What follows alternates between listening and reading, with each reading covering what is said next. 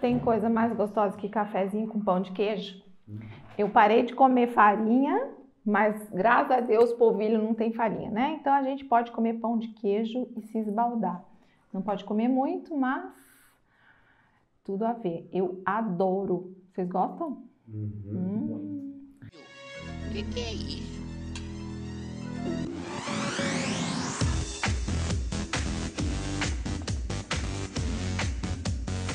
Engraçado, né? Mas se você analisar, tudo na nossa vida é, pra, é, é muito parecido, né? Dedicação, relacionamento, dedicação com a comida, fazer uma refeição gostosa, tudo tem a mesma coisa, né?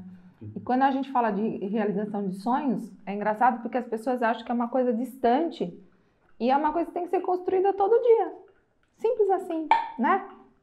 Você vai dia após dia fazendo um pouquinho, é, analisando, tendo consciência das coisas que você está faz, tá fazendo.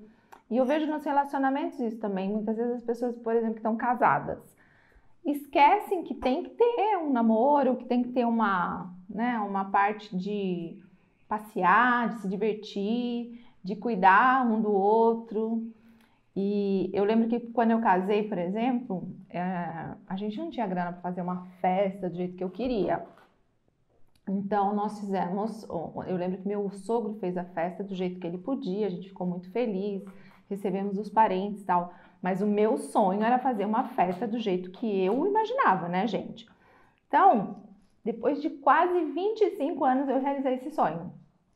Eu fiz uma festa uh, para todos os nossos amigos, os nossos padrinhos voltaram e essa festa foi assim super bonita. Foi um dia mágico e tudo correu conforme o planejado.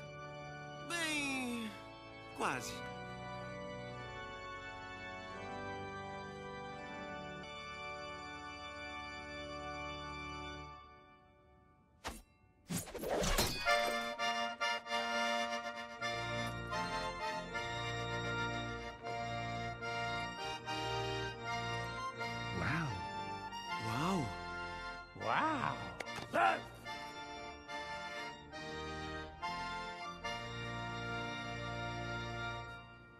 E eu vejo que para a gente realizar sonhos, a gente tem que sempre se desafiar.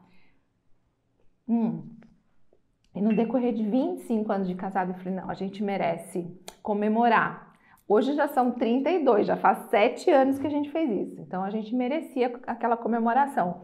E a gente fez uma festa bem grande e eu queria surpreender o Paulo. Porque vocês já perceberam aqui no canal que eu adoro desafios. E eu coloco esses desafios exatamente para que eu passe mesmo por ridículo às vezes e me sinta desconfortável, porque quanto mais eu me sinto desconfortável, ou seja, aquela história, né, que a zona de conforto não tem, de conforto não tem nada, quanto mais eu me sinto desconfortável, mais eu sinto que eu fico é, empoderada das coisas que eu quero realizar. E uma das coisas que eu fiz foi, eu resolvi entrar cantando no salão. Tinham quase 800 pessoas no salão e eu não canto nem no banheiro, para vocês terem uma ideia. Foi muito louco. E eu, a, a gente recebeu a visita de um tenor. Esse tenor a gente conheceu lá no Rio Grande do Sul, na época o Ângelo Salton nos presenteou nos 15 anos de casado com esse tenor. Ele cantou pra gente nos nossos 15 anos. E nos nossos 25 a gente quis trazer o tenor de novo. E ele tinha cantado maravilhosamente bem, tal, aquela música, tava todo mundo empolgado com o tenor e era a minha hora de entrar no salão, porque a festa foi dentro do salão, a, a cerimônia foi dentro do salão. Eis que eu entro cantando.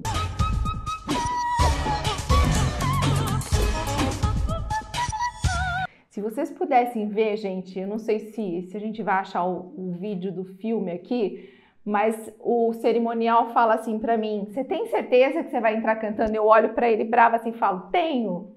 E entrei cantando. E as pessoas depois dizendo que aquela voz trêmula e imaginaram: "Nossa, quem será essa cantora que o tenor trouxe, né, com essa voz trêmula?" E era eu. E o meu marido quando me viu cantando para ele, Amor I Love You, né, da Marisa Monte, que eu, olha, ensaiei isso no meu celular, acho que meses, meses e meses para poder entrar cantando. e foi lindo e todo mundo gostou e o Paulo lembra disso até hoje. E foi uma grande realização e um sonho que eu realizei, né? Porque depois de 25 anos eu fiz a festa dos meus sonhos, eu entrei com o vestido que eu podia realmente usar e os nossos amigos adoraram a festa e eu acho que sonho não importa quanto tempo, né? Basta que você se planeje, que você se proponha, que uma hora você acaba realizando. Então, eu acho que essa foi uma grande realização na minha vida. E quando as pessoas que são mais jovens, assim, né, me perguntam, nossa, qual é o segredo de um casamento de tantos anos, 32 anos? Eu sempre digo o seguinte: nunca deixe de namorar. Nunca deixe de namorar sabe? Porque essa questão assim de você cortejar a pessoa que você ama, de você valorizar, porque se você estivesse buscando um novo relacionamento, você não, te, não, estaria fazendo isso? Usando a melhor roupa, passando um bom perfume, saindo animado. Por que, que dentro de casa não tem que ser assim?